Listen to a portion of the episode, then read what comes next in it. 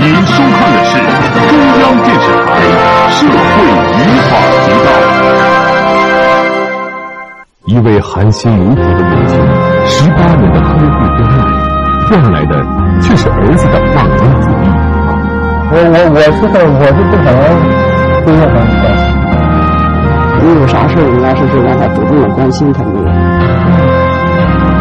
是什么让儿子对亲情如此冷漠？敬请收看本期心理访谈。我的儿子冷酷无情。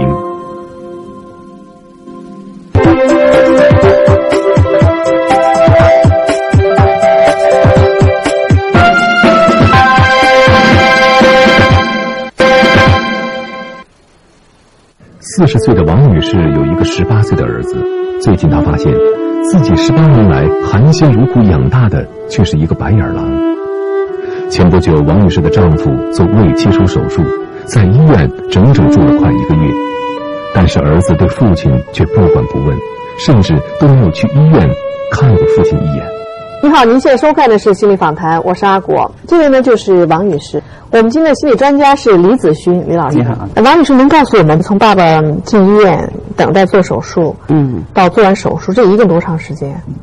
一共有一二十天吧。二十天，他一次都没去过。啊，还没有定日期的时候，嗯我说那你去看看吧。他说我不去，我上学了。我想着上学了，怕耽误个功课，不去嗯行了。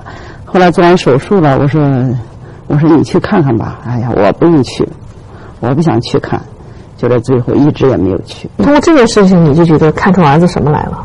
我作为父母来说呢，我们对他确实是关心了很多。他爸也是对他，嗯也是就是有求必应的样子的。嗯呃，但是呢，他好像嗯父母有啥的，好像他比较好像冷漠呀。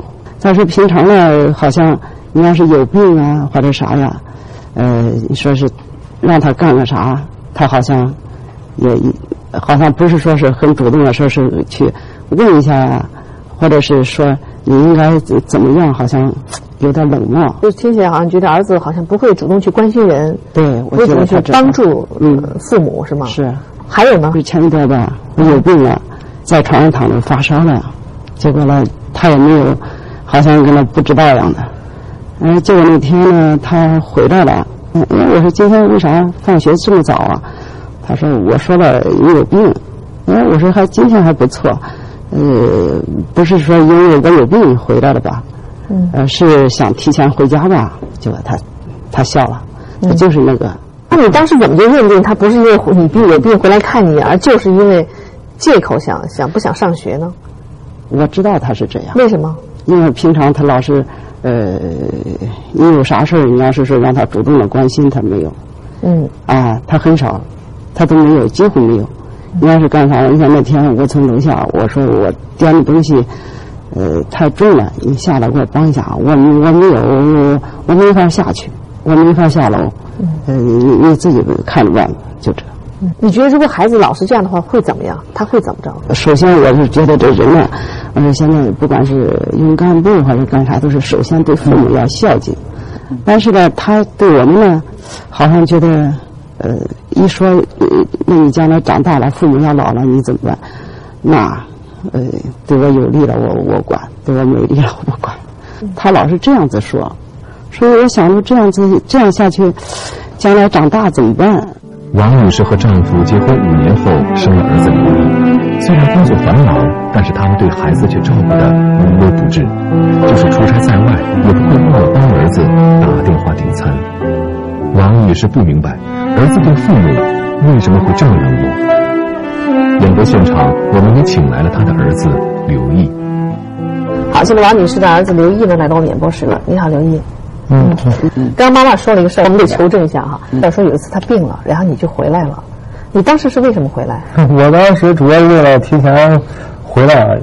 哦，还是真是被你妈说中了哈。啊对我以为是你妈误会你了，以为你是其实是想关心妈妈，我我我是我是不可能对任何人关心的，为什么呀？因为我感觉我是没有任何感情。那你没感情，那你没感情怎么活着呢？那活着多孤独啊！你不觉得孤独吗？我并不会孤独，但我感觉这是很正常的。哦，你觉得不关心父母是很正常的啊，对，是吗？是。就是是一直不关心呢，是偶尔就是有不关心的时候，但是也有关心的时候。因为我感觉这母子之间，就是无论是任何人之间，只存在利用与被利用的关系。哦，我是这样想的。那你说，那妈妈利用你什么呢？他他并不是说利用不利用的，因为对于他做父母的来说，那个照顾自己的儿子，这是天经地义的，对吧？嗯，就每个父母绝对不可能不照顾自己的儿子。对呀、那他、啊那他利用什么呢？你说不是利用和被利用的关系吗？那那你看吧，那父母既然养育儿子呢，当然是要求儿子以后回报了。但是说他如果要不养育的话，那不是一方面也触犯了法律，对吧？哦，所以你觉得他利用你是为了以后要回报他，是吧？我也不是想着要将来让他回报我，嗯我是而我利用你利用父母，对我利用父母呢，也是为了我自己铺路了，对吧？要要没有父母了，那个啥那种那挣了什么工资啊什么啊，问我我怎么成长？对呀、对吧哦，所以你这样想的。那你有没有对你妈妈、对你爸爸好的时候？你想，他们对你现在来说是有用的哦。他们要不养你，你吃什么？你喝什么？他们是资助啊，，你上什么学？我对父母吧，只要不对他们身体或者什么进行伤害就行，只要能让他们活着继续供养我就行了。什么叫伤害呀、什么叫伤害你啊？看，比如说有些儿子，我因为一时冲动，比如说把他父母进行就是说一时冲动嘛，嗯，然后是对父母进行造成身体上的伤害，嗯，这种一时的冲动，但这种是我是不可能做这种事你的意思，我不打你们，就算对你们好了。啊。对，其他的无所谓，就就算我对他们无论态度如何，他们肯定会继续供养我，但是他们对我还有用处。我如果打的话，等于是对自己造成伤害。哦，那你你十八岁马上就对你没用喽？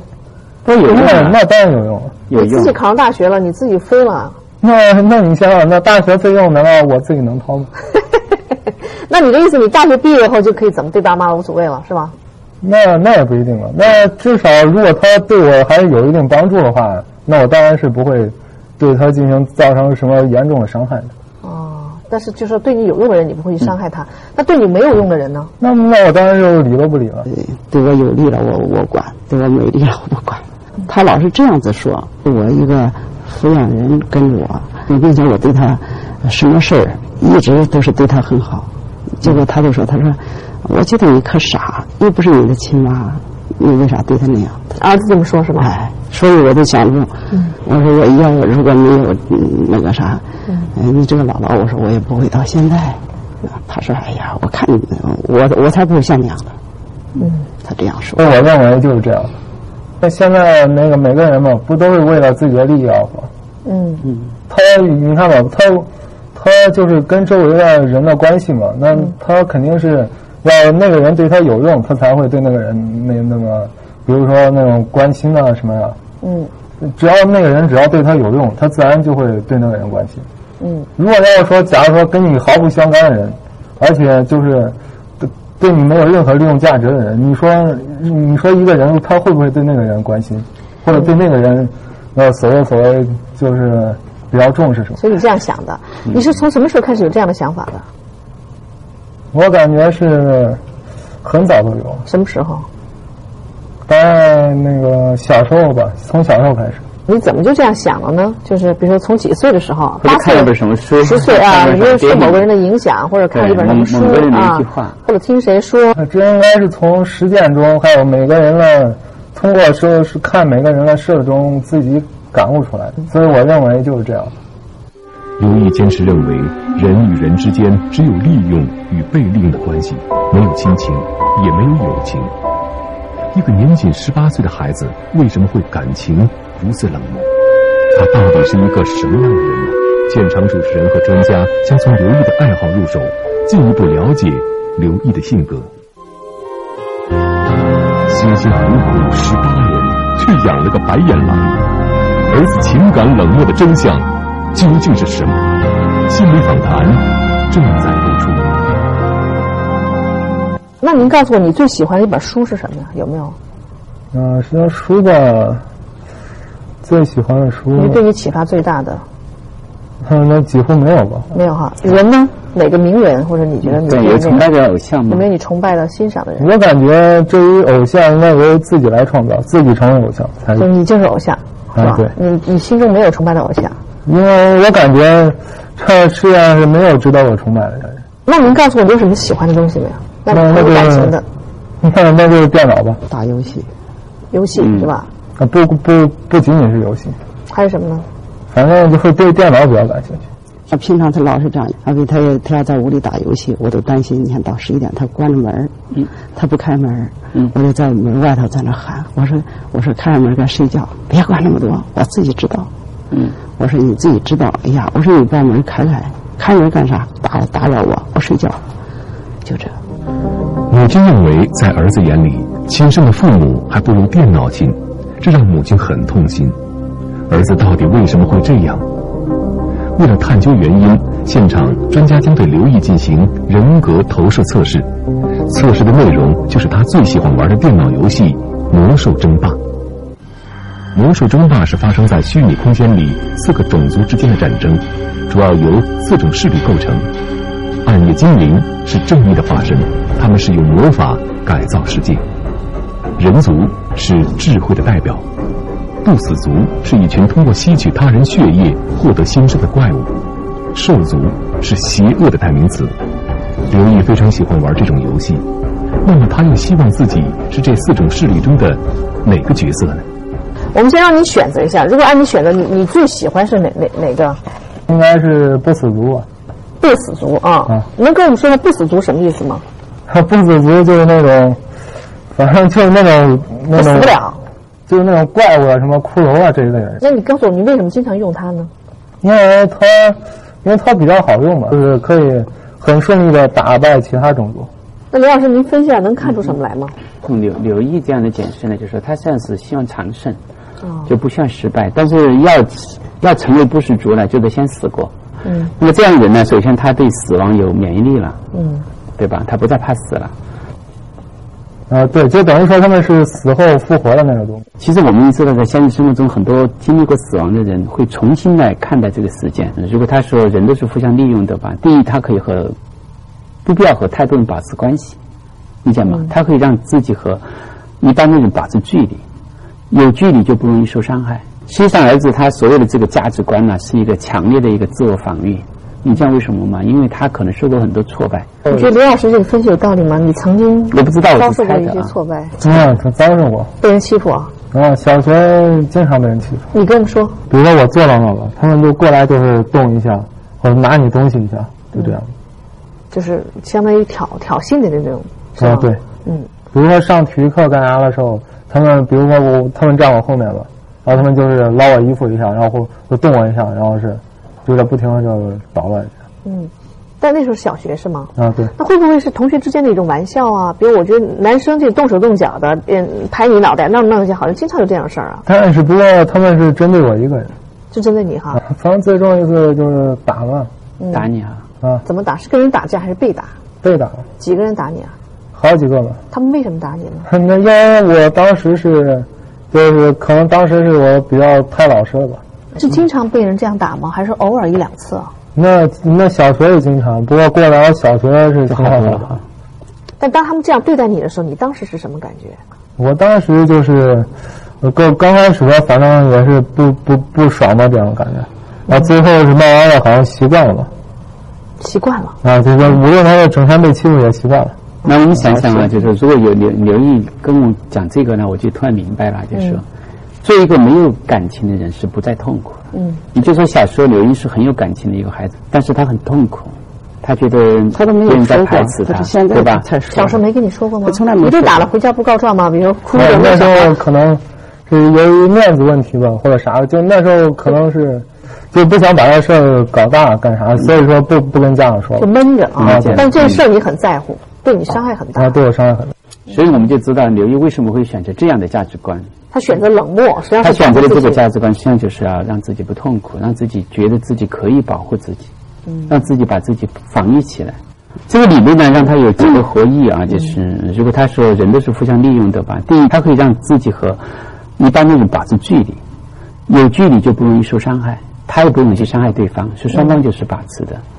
第二点呢，就是刚刚我们谈到的，就是说，由于这样的价值观呢，是让他把情感的需求放到最低，对，放到最低。当没有情感需求的时候，他不容易被挫败，因为他他们都利益关系了，对对吧？你对我利用，或者我只有我们之间不能利用，那就那就拉倒吧。不但是他并不过受伤还有一点没有说出来，就是假如说我如果现在再受到伤害的话，我会疯狂的报复那个。这就是我要说的。第三呢，就是他建构了一种力量，就是当他觉得任何价值判断都没有意义的时候，他就会采用一种报复，也就是说他会把别人加害给他的伤害还给别人，而且很很深的还。加倍的还。嗯，但这个你是唯一要担心的，就是这样人恰恰就是我们说叫有心心理学有个词儿叫被动攻击性人格，就是说他内心绝不允许谁在伤害他，他有尊严，但谁要伤害他，他宁肯死或者怎么样，他一定要讨回公道。置人于死地，用这种方式来倒不一定会置人于死地，但是我觉得柳毅会愤怒。嗯，从现在我觉得柳毅是他，我觉得更多是一种恐吓战术，就是他让对方怕他，他现在希望别人怕他，所以他无意识的会做出比较怪异的这样的一些行为色彩。但是在现实中呢，我觉得他还是聪明的，他不会去碰那种。一米八几的大个儿啊，明明打不过去的还跟他打，因为他也是一个胆怯的人，不然的话他就不会选布施主，因为他也害怕受伤害。从来没有说是有人告状，说是给别人打架呀、啥这一类都没有。那老是他他在外边，他是个守纪律还挺规矩的。但如果一个更弱势一点的人，或者力量不如他的，他可能会稍稍有这种恐吓的方法。嗯、我们都知道，就是有些时候有一个叫就弱小的人会做出很恐惧的样子，让别人害怕嘛。所以，你觉得李老师李老师这个分析有道理吗？嗯，有一定道理。嗯，他这样分析算是正确的吧？通过专家的分析，王女士开始了解了儿子对待父母如此冷漠的原因，是他内心的胆小和懦弱。他只敢把愤怒发泄到对自己非常疼爱和宽容的父母身上。了解到孩子的性格后，母亲对儿子的抱怨也就少了很多，但是新的担忧又产生了。